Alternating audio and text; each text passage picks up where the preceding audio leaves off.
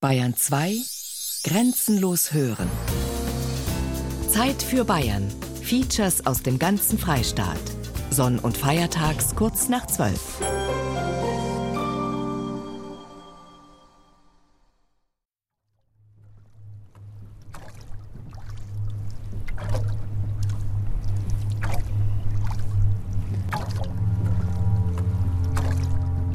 Also früher hat er der Wallersee oder der Walensee und dann später der Walchensee geheißen.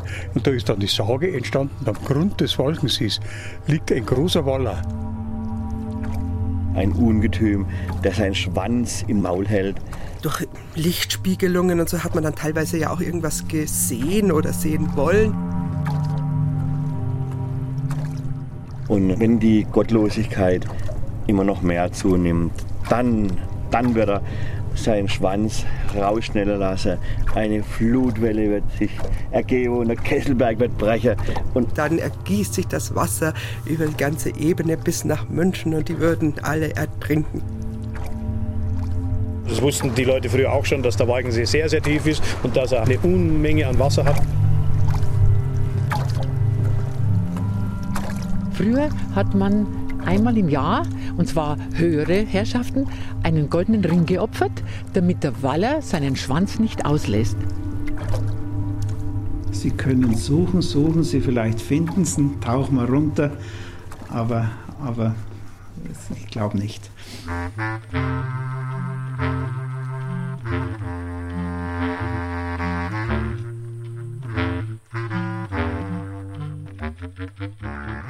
Gewässer mit Tiefgang. Eine Liebeserklärung an den Walchensee. Ein Feature von Julie Metzdorf. Wir sind jetzt hier oben auf 1575 Meter Höhe auf dem Herzogstand. Und wenn man jetzt da runterschaut, dann sind es fast 800 Meter tiefer, liegt der Walchensee. Und das ist ein See mit 16 Quadratkilometer und 27 Kilometer kann man rumgehen. Also der ist fast überall zugänglich für Personen, für Touristen. Der Blick vom Herzogstand auf die umliegenden Berge und hinunter auf den Kochel und den Walchensee ist überwältigend. Bei guter Sicht kann man bis ins 80 Kilometer nördlich gelegene München schauen. Niemand war wohl so häufig hier oben wie Siegfried Zauner. Der Altbürgermeister von Kochel und Walchensee ist zugleich Seniorwirt des Berggasthofs am Herzogstand. Auch König Ludwig schätzte die Gegend und ließ sich ein kleines Herbergshäusel bauen. Es heißt, er wollte ursprünglich sogar Schloss Neuschwanstein in der Gegend errichten. Der Herzogstand ist ja der Lieblingsberg von König Ludwig II. gewesen. Und der König Ludwig hat dann 1865 bis 67 hier, wo wir jetzt stehen, sein Königshaus gebaut. Und hat oben am Dach eine Plattform gebaut. Da ist er in der Nacht droben gesessen und hat natürlich zum Wolkensee runtergeschaut und die ganze Bergkulisse einmal nach Süden und dann natürlich nach Norden, Jochberg, Belligbeuern, Pickel, Kochel und so weiter. Er war 22 Mal heroben, hat er übernachtet, oft auch mehrere Tage. Schauen wir mal, was bist du? Nicht praktisch.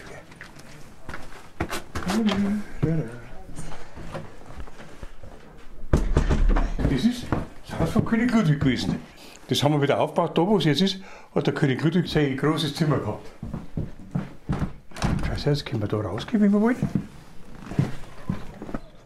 Ein bisschen sieht man sie.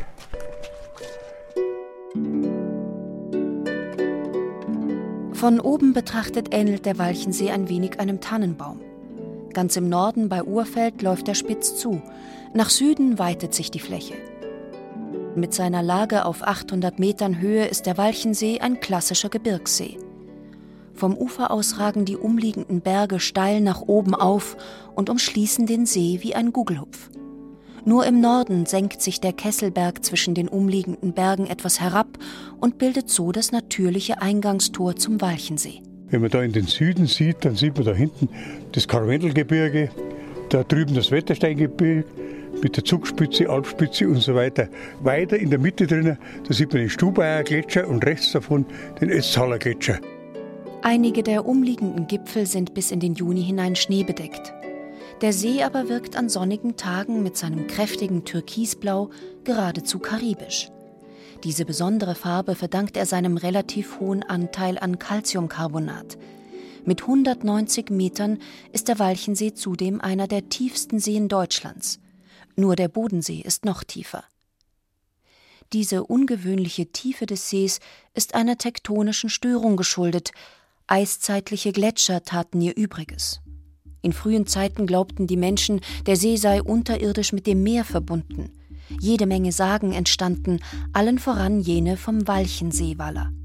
Aber auch über Nixen und Zwerge, über neugierige Jünglinge und gemeine Patres, über zu freundliche Frauen und vor allem über jede Menge Goldschätze wurde berichtet.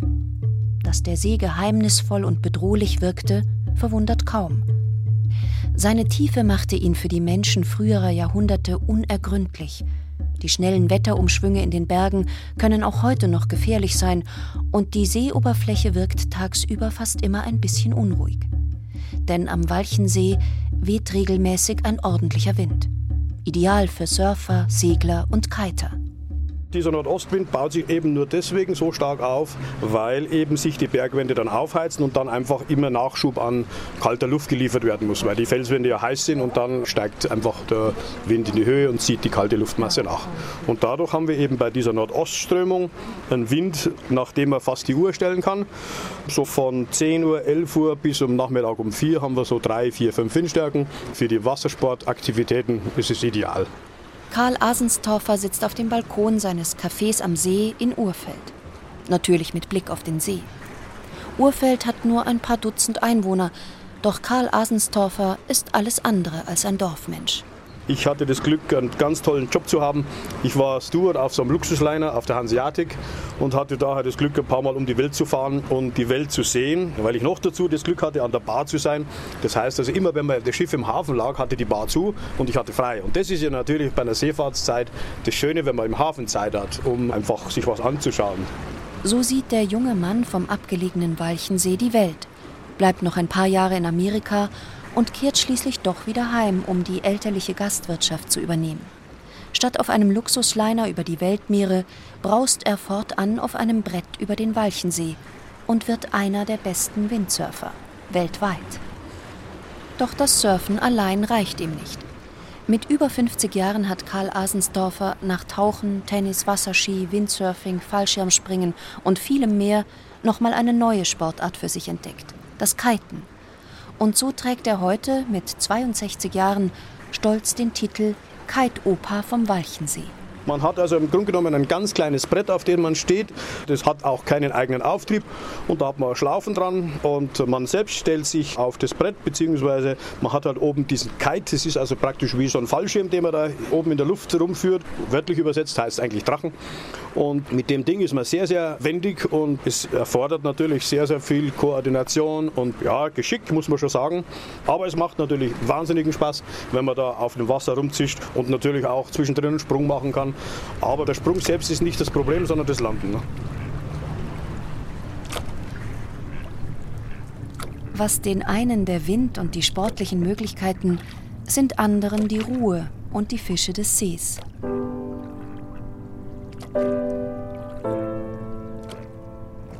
Wenn ich vom Fischen heimkomme, dann bin ich ein anderer Mensch.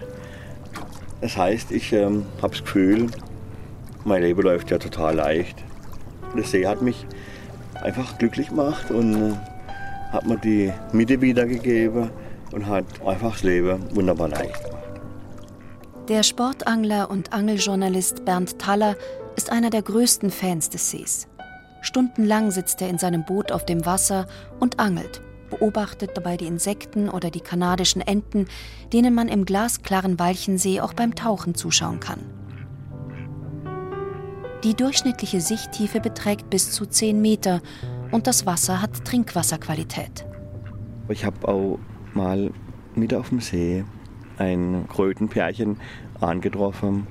Es war so, dass das Männchen Huckepack war und das Weibchen hat ihn da über den See getragen. Das macht es für mich auch reich. Nicht nur, dass man hier Fische an Land ziehen kann, sondern einfach, dass es hier wunderbare Naturbeobachtungen gibt. Manchmal versetzt ihn der See in eine solch fröhliche Stimmung, dass er einfach singen muss. Alte Lieder von früher fallen ihm dann wieder ein oder er denkt sich eigene Stücke aus. Auge Gottes hat man dich genannt, Auge Gottes, Schönheit im Oberland. Dabei ist es für ihn keine Selbstverständlichkeit, hier zu sein. Bernd Thaler lebt in der Nähe von Karlsruhe. 400 Kilometer und vier Fahrstunden trennen ihn von seinem geliebten Walchensee. Trotzdem verbringt er jedes Jahr bis zu zehn Wochen hier. Denen geht's wie mir, Auge Gottes. Na, na, na, na. Es war Liebe auf den ersten Blick. Ein Blick hat gereicht und ich war für immer vom See eingenommen und war verliebt. Ich hatte den See schon gekannt von äh, Fotos in Anglerzeitschriften. Und dann hieß es, ich könnte mitfahren mit drei Angelkameraden zum Kurzbesuch. Und als wir die Kesselbergstraße gefahren sind und ich habe den ersten Blick auf den See gehabt, da ist mir das Herz aufgegangen. Und ich habe gedacht, boah, dass es so was Schönes gibt. Ich hätte vor Freude heulen können. Und dann ähm, bin ich immer wieder an den See gekommen und ähm, habe hier geangelt und habe fast gar nichts gefangen.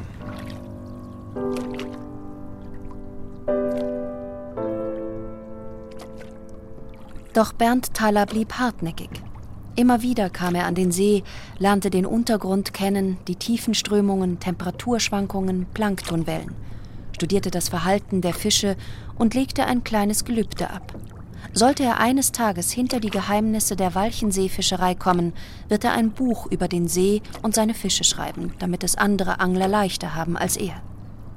Das kleine Werk mit dem Titel Wundervoller Walchensee ist mittlerweile in der dritten Auflage erschienen, denn natürlich haben die Fische irgendwann doch gebissen und natürlich hat Bernd Thaler sein Gelübde gehalten.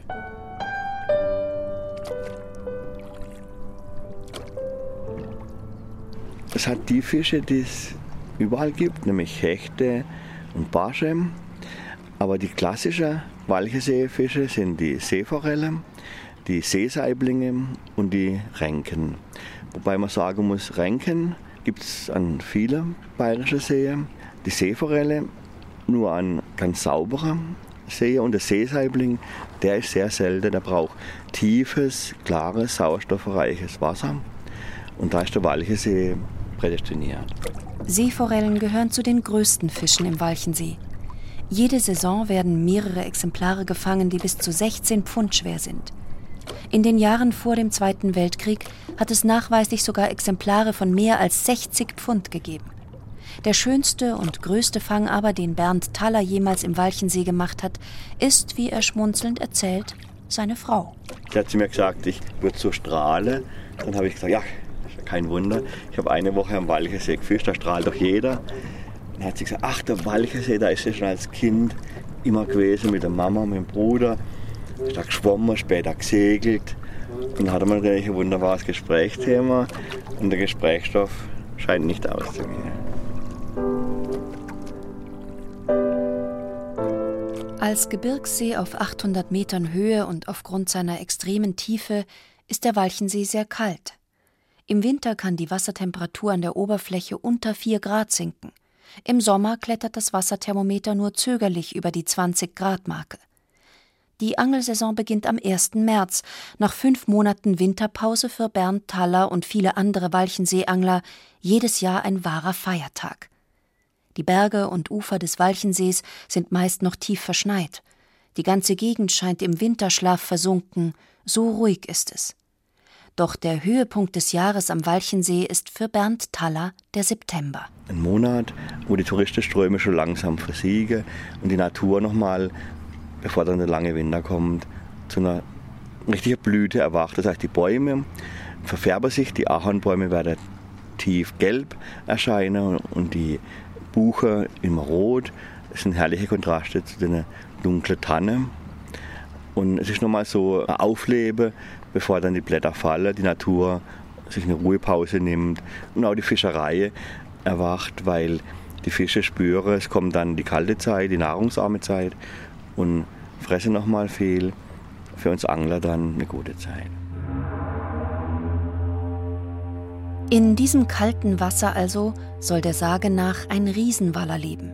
Ein Waller oder Wels ist ein nachtaktiver Raubfisch, der mit Verlaub ziemlich hässlich ist.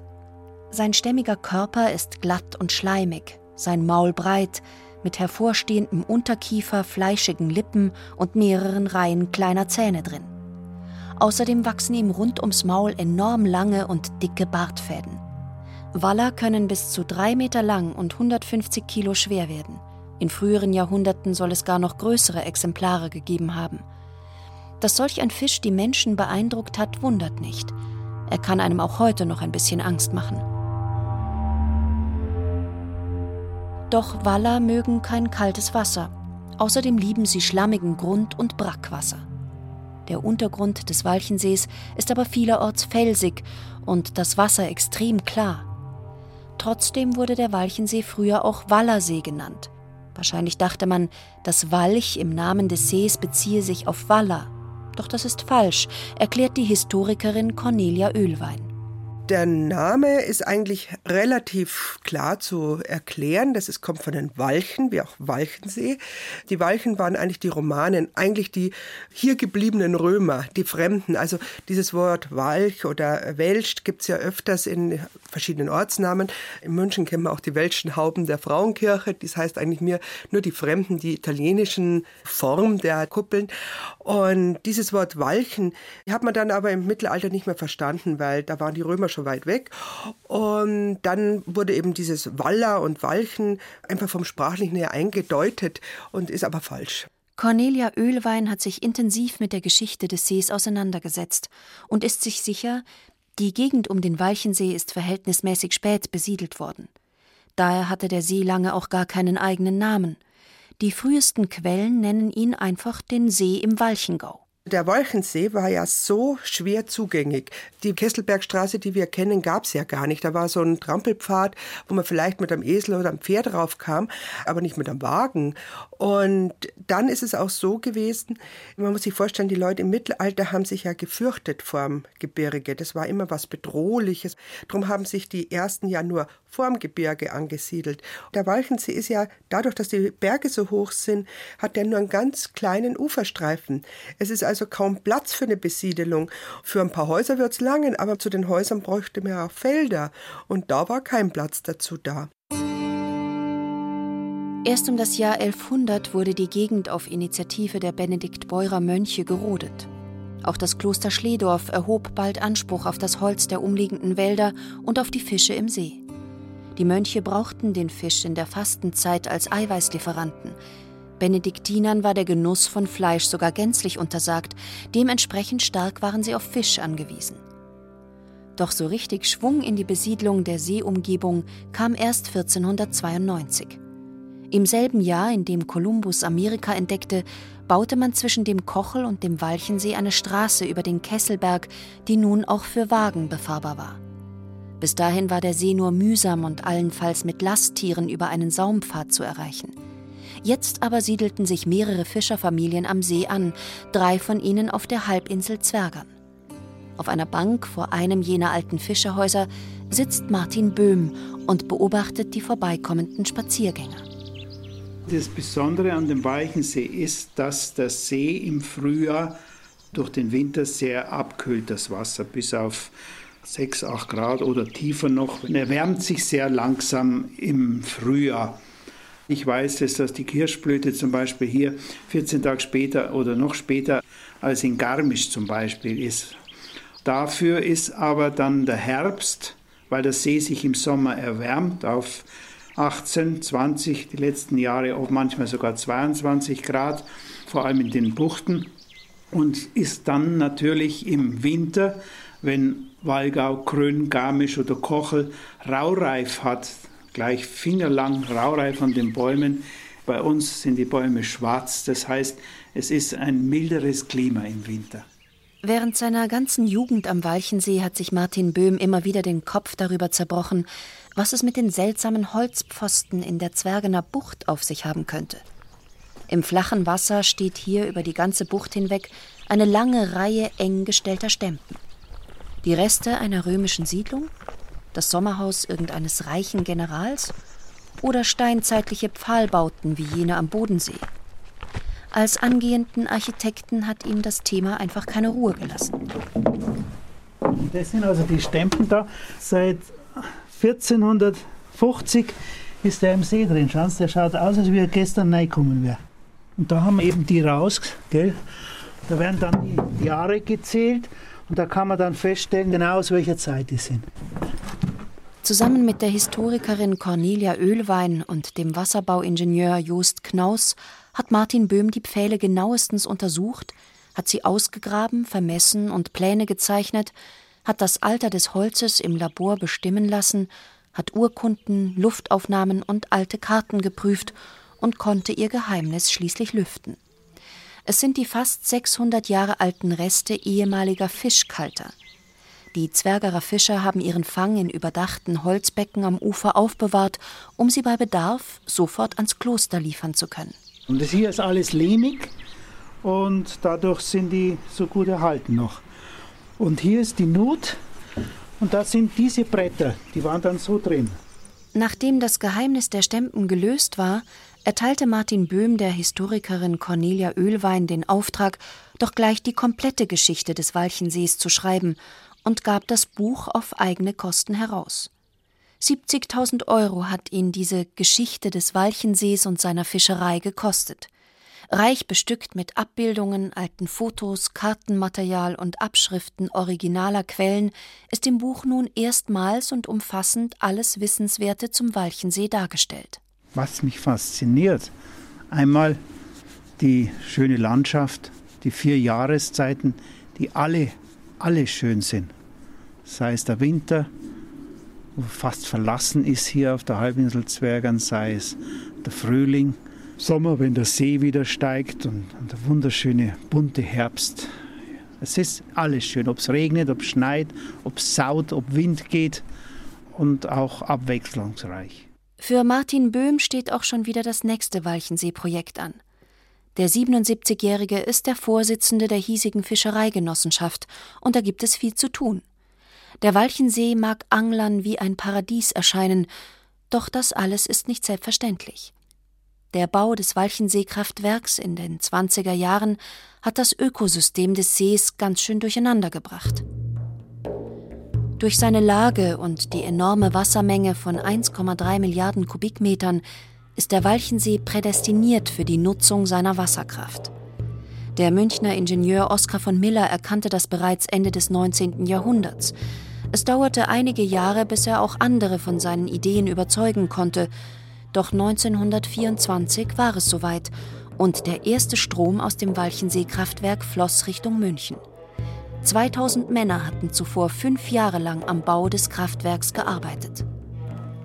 Sie wühlten drei Jahre fast ununterbrochen mit Stahl und Dynamit im Innern des Kesselwerks, eben jener gefährlichen Felswand, deren Durchbrechen man seit Urzeiten gefürchtet hatte.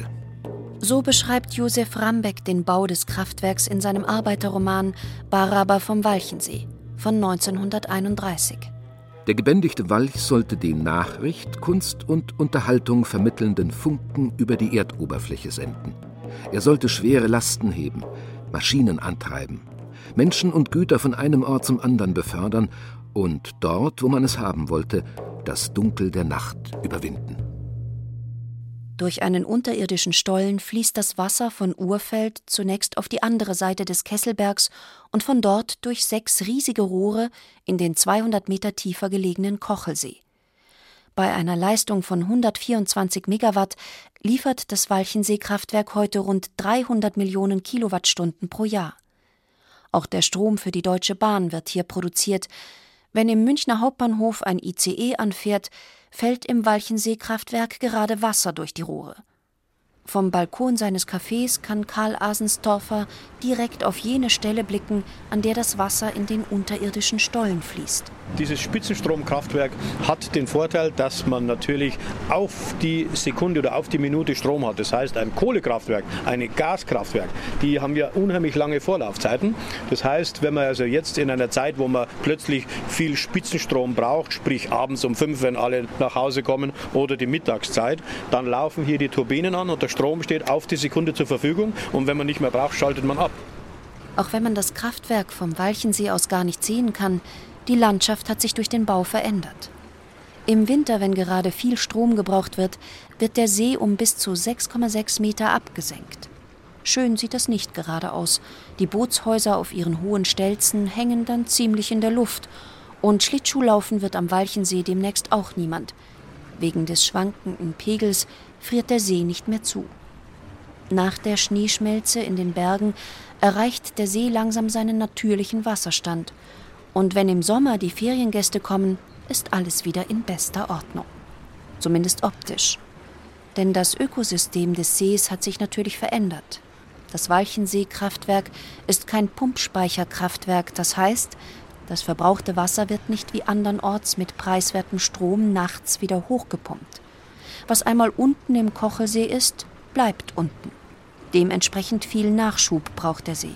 Dann wurde die Isar in Grünn abgeleitet, teilweise durch einen Kanal, teilweise durch einen Stollen in den Walchensee geleitet. Das heißt, die theoretische Wassererneuerung wurde dann von 24 Jahren auf 17 Monate hat sich das geändert. Auch an den riesigen Waller hat man beim Bau des Kraftwerks gedacht. Um das sagenhafte Ungeheuer trotz der Ruhestörung friedlich zu stimmen, widmete man ihm ein steinernes Reliefporträt am Kraftwerk. Ein bisschen hat es trotzdem aufgemuckt. Als der Wasserspiegel das erste Mal abgesenkt wurde, stürzten Teile des Ufers mitsamt der Straßen weg und in einigen Häusern bildeten sich Risse. Und als man in den 50er Jahren im Süden des Sees noch zwei weitere Laufwasserkraftwerke baute, ging es auch den Seeforellen an den Kragen. Die Fische pflegten zum Leichen die Obernach heraufzuziehen. So viele sollen es gewesen sein, dass man trockenen Fußes ans andere Ufer hätte gehen können. Doch der Ausbau der Obernach mit Querbauwerken wurde für die Fische zum unüberwindbaren Hindernis. Seit 2007 machen wir Anstrengungen, dass die Seeforelle wieder die Obernach rauf kann zum Leichen, wie man es kennt von Kanada, wenn die den Fluss aufziehen. Das ist eine Geruchssache.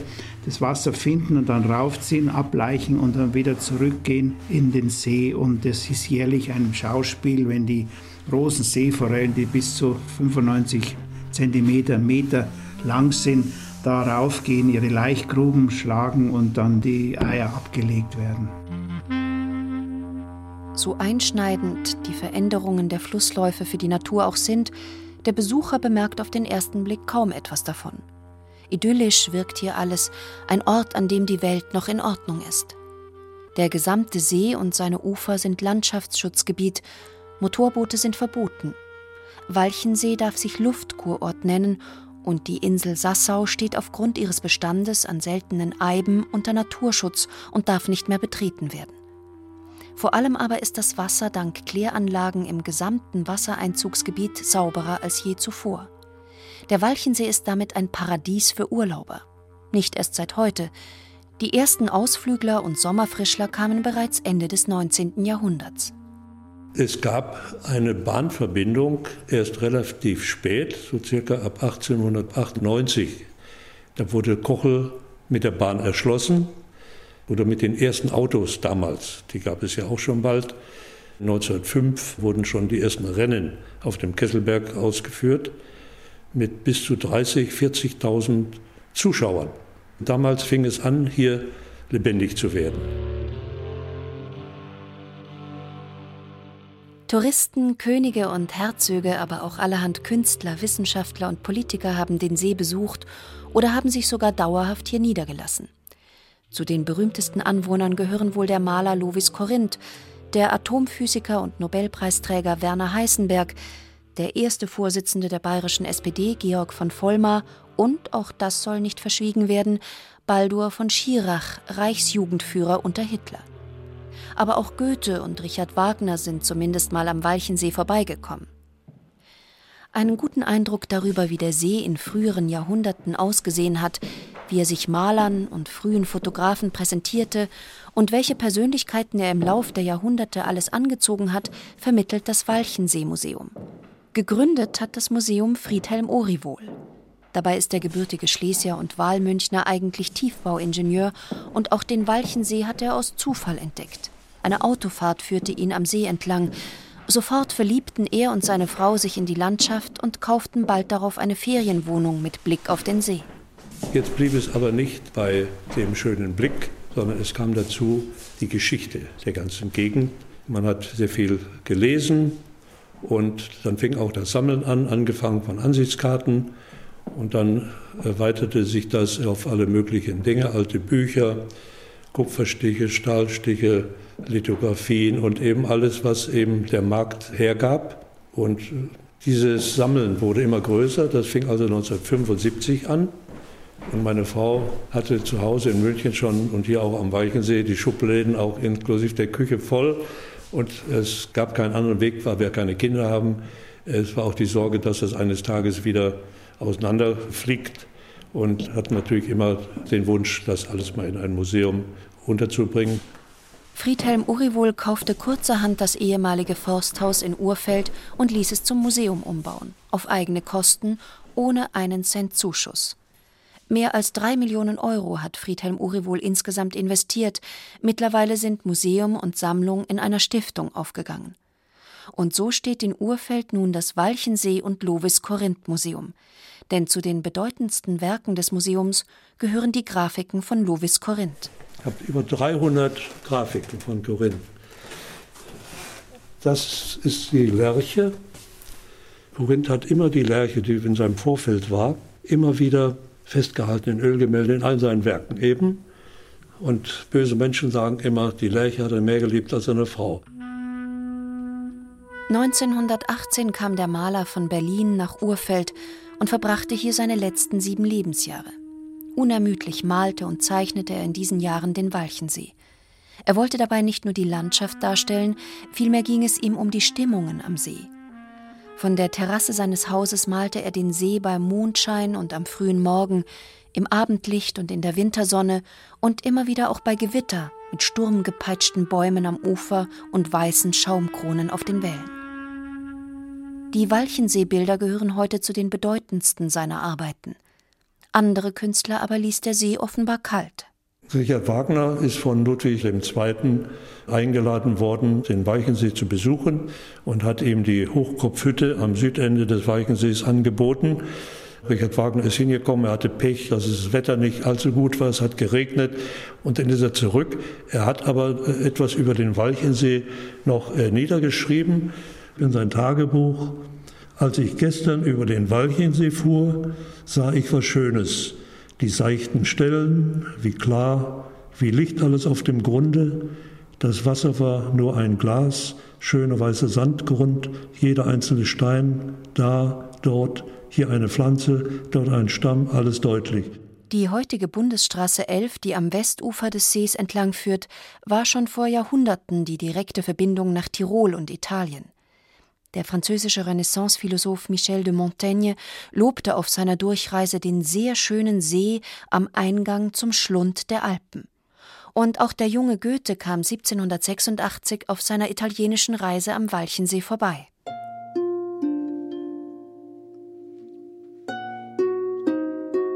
Während eines Pferdewechsels in Walchensee griff er zum Skizzenbuch und zeichnete das Klösterl am gegenüberliegenden Ufer. Das Blatt liegt heute im Goethe-Archiv in Weimar und auch in die Literaturgeschichte ging seine Vorbeifahrt am See ein, begegnet ihm doch auf der Straße ein Harfner mit seiner elfjährigen Tochter, die er ein Stück mitnahm und die ihn, wie er später schrieb, recht gut unterhielt. Eben jene Harfner-Tochter vom Walchensee lieferte später das Vorbild für Mignon, die in seinem Wilhelm Meister-Roman als personifizierte Sehnsucht nach Italien auftritt. Wenn sie sprach, war sie angenehm und natürlich, besonders wenn sie kindisch laut dachte. Hingegen, wenn sie schwieg, machte sie mit der Oberlippe eine fatale Miene. Ich sprach sehr viel mit ihr durch, sie war überall zu Hause und merkte gut auf die Gegenstände. So fragte sie mich einmal, was das für ein Baum sei. Es war ein schöner, großer Ahorn, der erste, der mir auf der ganzen Reise zu Gesichte kam. Was in früheren Jahren die Maler, Dichter und Komponisten sind heute die Filmemacher.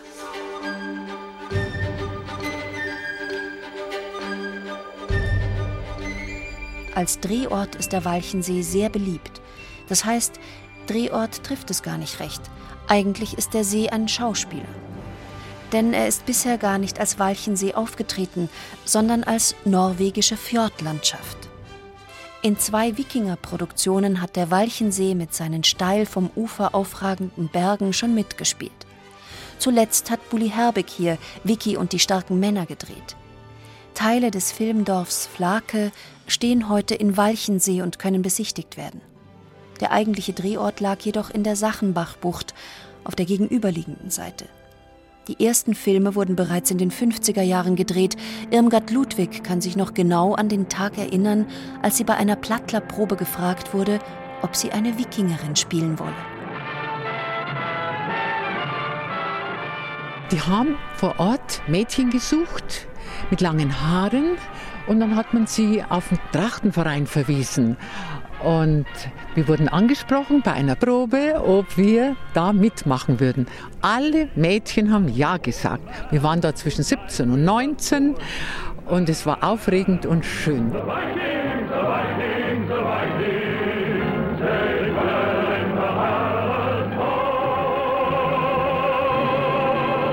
Tales of the Vikings hieß die 39-folgige amerikanische Fernsehserie, die wohl an den großen Erfolg des Kinofilms Die Wikinger mit Tony Curtis und Kirk Douglas anknüpfen sollte. Star der Fernsehserie war Jerome Cortland. Über 50 Jahre ist das alles nun her, doch Irmgard Ludwig schwärmt noch immer von der unkomplizierten Art des amerikanischen Filmteams. Nur die Serie selbst hat sie nie gesehen, denn sie wurde im deutschen Fernsehen gar nicht ausgestrahlt. Dafür ist sie aber extra einmal nach Norwegen gereist, um zu prüfen, ob es der Walchensee wirklich mit den norwegischen Fjorden aufnehmen kann. Ich war in Norwegen, auf den Färöerinseln, in Island im Laufe der Jahre. Es ist sehr, sehr ähnlich. Der Norden, ein bisschen mehr Buchten sind da, ein bisschen engere Buchten als bei uns. Aufgewachsen ist Irmgard Ludwig in einem der Häuser direkt am See. Das Wasser prägte sie und ihr Leben. Dreimal täglich schwamm sie vom Elternhaus in Walchensee herüber zum Klösterl, 350 Meter weit. Die Kälte hat ihr dabei nie etwas ausgemacht. Auch heute noch mit 73 Jahren zieht Irmgard Ludwig morgens ihre Bahnen. Mittlerweile allerdings im Schwimmbad, denn der Liebe wegen ist sie ein paar Kilometer weggezogen. Für mich war das Wasser entscheidend, wenn ich Probleme hatte. Ich habe mein Ruderboot rausgeholt und bin gerudert so lange, bis ich das Problem verarbeitet habe oder habe mich nachts treiben lassen. Ich war dann oft Kilometer ohne Rudern weit im Weidsee draußen. Einem Waller ist zwar auch sie nie begegnet, die Tücken des Sees blieben ihr aber nicht verborgen. Durch den einen oder anderen Sturm konnte sie sich retten, indem sie einfach schnell irgendwo an Land und dann eben zu Fuß um den See herum nach Hause ging. Doch nicht alle Ruderer waren so vernünftig, dabei konnten manche von ihnen nicht einmal schwimmen. Das weiß Irmgard Ludwig nur zu gut. Ich habe als Kind schon erlebt, als junges Mädel verunglückte im Weichensee. Leider oft tödlich. Und da wurde ich für die Wasserrettung begeistert. Ich wollte helfen, Schwimmunterricht erteilen. Ich habe alle Prüfungen gemacht, bis rauf zum obersten Lehrschein und habe regelmäßig im Weichensee, obwohl das Wasser sehr kalt ist, wenn wir Glück haben, 18 Grad, Schwimmkurse abgehalten. Etwa 4000 Kindern hat Irmgard Ludwig in all den Jahren Schwimmunterricht gegeben. Wegen des kalten Wassers oft im Taucheranzug. Und auch heute noch nach 55 Jahren gibt sie ihre Erfahrungen weiter. Wichtiger Bestandteil ihrer Kurse ist das Kleiderschwimmen als Überlebenstraining.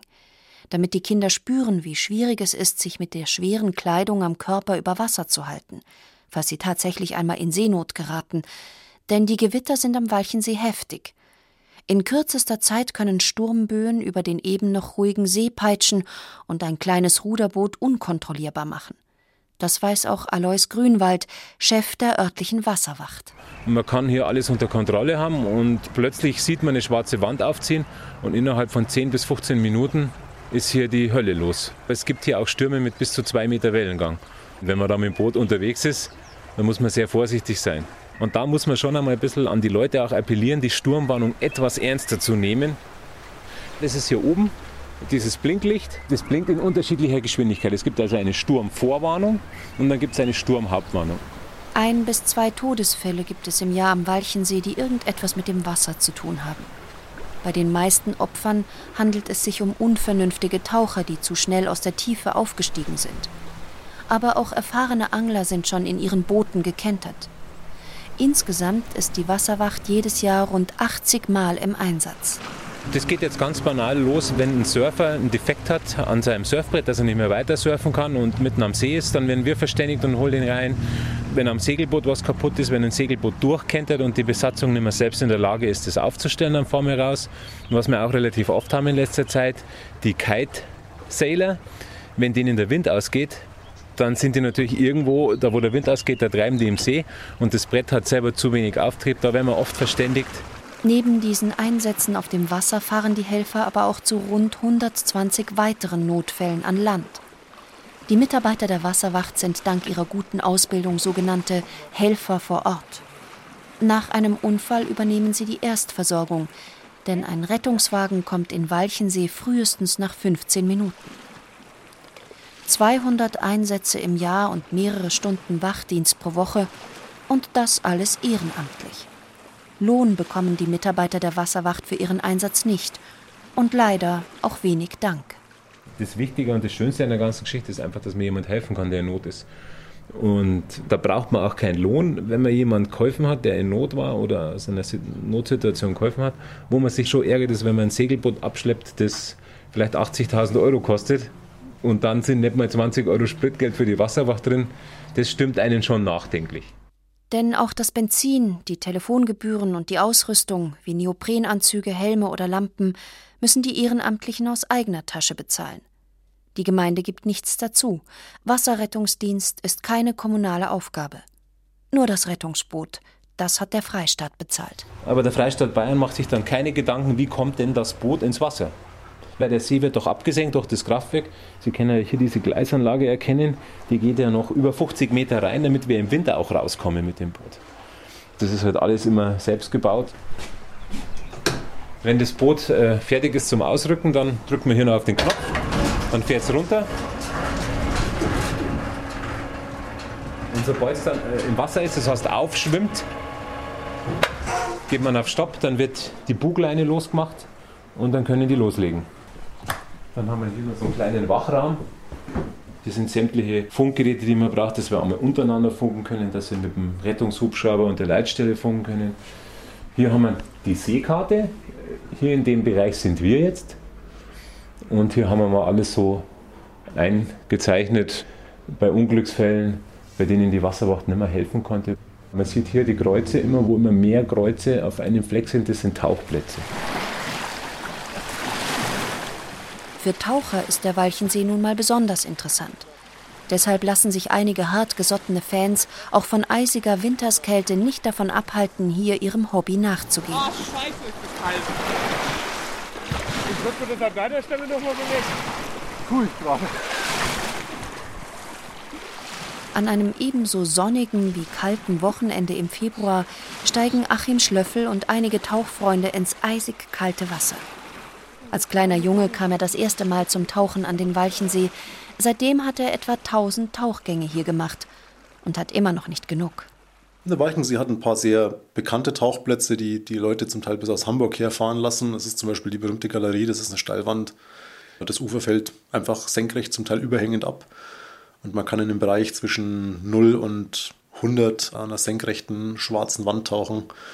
Und gerade bei guter Sicht vermittelt das das Gefühl des, des Schwebens und Fliegens natürlich in, in einer einzigartigen Art und Weise. Und es gibt die berühmte Pioniertafel, ein Platz, wo im Zweiten Weltkrieg sehr viel Munition versenkt worden ist. Das ist einfach ganz interessant, da zu tauchen. Achim Schlöffel hat das Tauchen mittlerweile zu seinem Beruf gemacht. Weltweit gibt er Kurse für technisches Tauchen in großen Tiefen mit speziellen Gasgemischen. Taucht in Israel, Ägypten oder an der ligurischen Küste. Doch der Walchensee mit seinem klaren Wasser, der guten Sicht und der besonderen blauen Färbung ist bis heute besonders interessant für ihn. Wenn ich in Deutschland in einem See zum Tauchen gehe, dann ziehe ich den Walchensee immer vor. Einfach von der Stimmung unter Wasser. Es ist einfach vielleicht die Kombination aus der Landschaft über Wasser, die andere Wasserfarbe und vielleicht die Geschichte des Sees, in die ich in all den Jahren immer tiefer eingedrungen bin. Also insofern ist die Verbundenheit zum See einfach eine größere. Eine dieser Geschichten ist etwa jene vom Reichsgold. Noch immer glauben einige Menschen, die Nazis hätten in den letzten Kriegswirren große Mengen an Gold im See versenkt. Wahrscheinlicher ist jedoch, dass es in den umliegenden Bergen vergraben wurde. Ob es die Amerikaner nach Kriegsende bereits gefunden und außer Landes gebracht haben oder ob es in sonst irgendwelchen Privatschatullen gelandet ist, ist aber völlig offen. Auch die Zinnfigurensammlung Baldur von Schirachs soll laut seiner Witwe im See versenkt worden sein. Doch auch die wurde nie gefunden. Andere Geschichten aber schienen dem studierten Journalisten Achim Schlöffel plausibler. Ältere Einheimische, die den Krieg noch miterlebt hatten, berichteten immer wieder von Flugzeugabstürzen im See. Die meisten Bomber, die München angegriffen haben, haben sich an markanten Stellen gesammelt. Also wir wissen zum Beispiel, dass die Engländer sich vorwiegend über dem Starnberger See gesammelt haben, weil der zum Beispiel auch nachts natürlich als Fläche gut erkennbar war und eine einfache Navigationshilfe dargestellt ist, dann München angeflogen haben, München bombardiert haben und dann in südlicher Richtung ausgeflogen sind, um möglichst schnell Richtung Italien zu kommen und natürlich auch aus dem Einflussbereich der Flak und der Jägerstaffeln zu kommen. Und dabei sind sie eben über den Walchensee geflogen und ein Flugzeug, das natürlich beschädigt war oder auch im Begriff war abzustürzen, wenn die Wahl bestand für den Piloten, ich versuche es auf dem Seenot zu wassern oder in den Berg zu fliegen, dann hat er natürlich den See versucht. Schließlich beginnt Achim Schlöffel mit Hilfe eines Sensonars gezielt zu suchen. Das Gerät tastet den Boden mit Sonorstrahlen ab und zeichnet schließlich ein dreidimensionales Computerbild des Seegrunds nach. Und tatsächlich? Wir haben eine Lancaster aus dem Zweiten Weltkrieg entdeckt, das ist ein viermotoriger englischer Bomber. Wir haben einen deutschen Jäger entdeckt, wir haben einen deutschen Nachtjäger gefunden. Wir wissen, es liegt noch ein US-Flugzeug im See. Wir haben zwei moderne Flugzeuge entdeckt, die in den 70er bzw. 80er Jahren abgestürzt sind. Das eine ist ein Motorsegler, das andere eine kleine Propellermaschine. Und wir vermuten tatsächlich noch mehr im See, wobei wir in den letzten Jahren nicht mehr so aktiv waren. Mindestens acht Flugzeuge liegen heute noch auf dem Grund des Walchensees. Zum Teil im Seeboden vergraben, zum Teil aber auch nur von wenigen Zentimetern Schlamm bedeckt. Zum Beispiel wieder, um auf die Lancaster zurückzukommen, die ist beim Aufschlag aufs Wasser explodiert. Und wir haben kein Stück gefunden, das größer ist, sage ich mal, als ein Schreibtisch. Verstreut über eine Größe von ungefähr zwei Fußballfeldern. Also wirklich ein Trümmerfeld.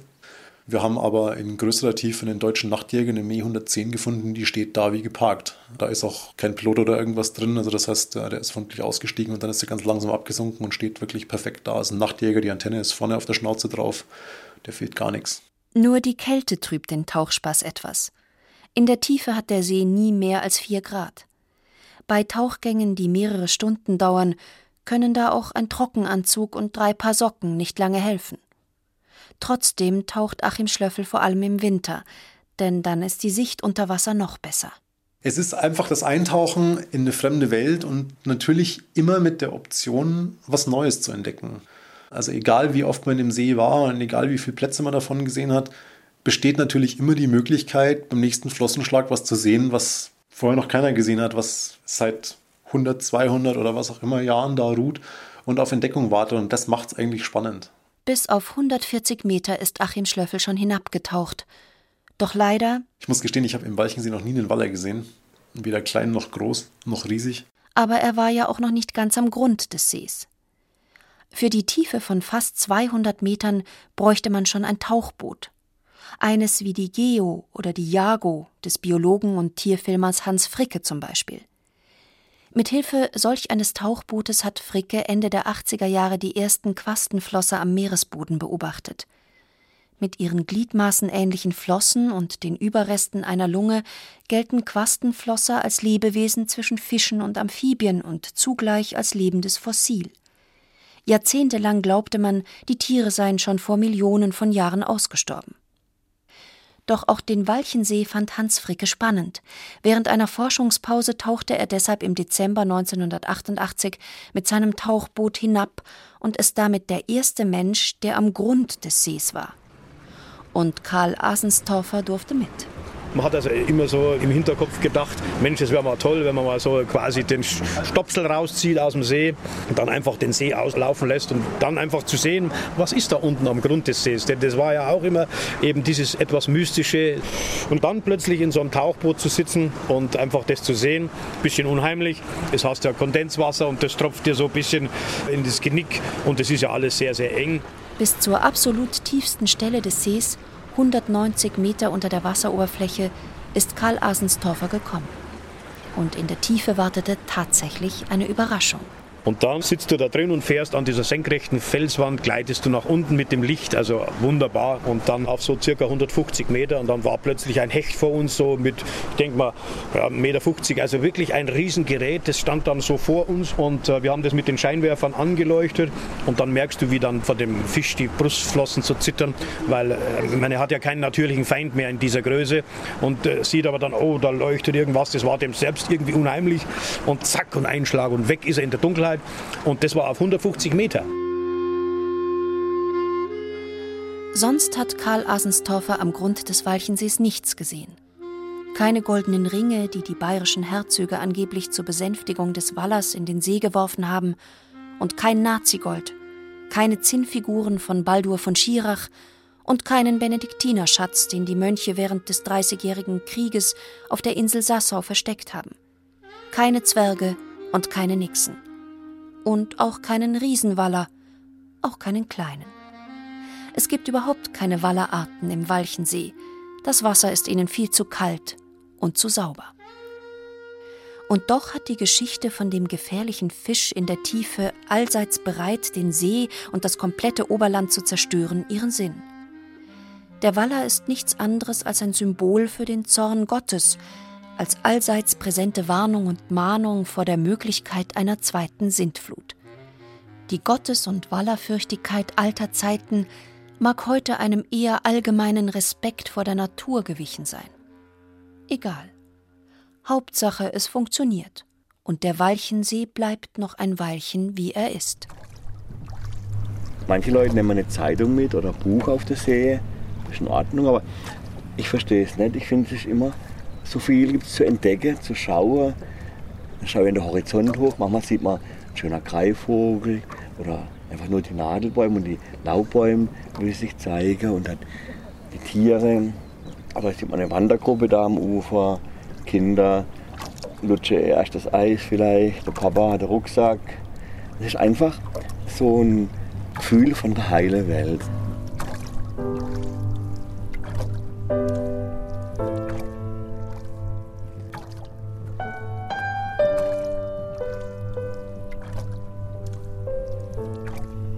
Gewässer mit Tiefgang.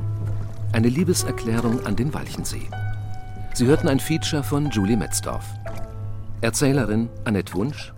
Zitate Michael Schneider und Heinz Peter. Ton und Technik Susanne Harasim. Regie Josef Berlinger. Redaktion Gerald Huber.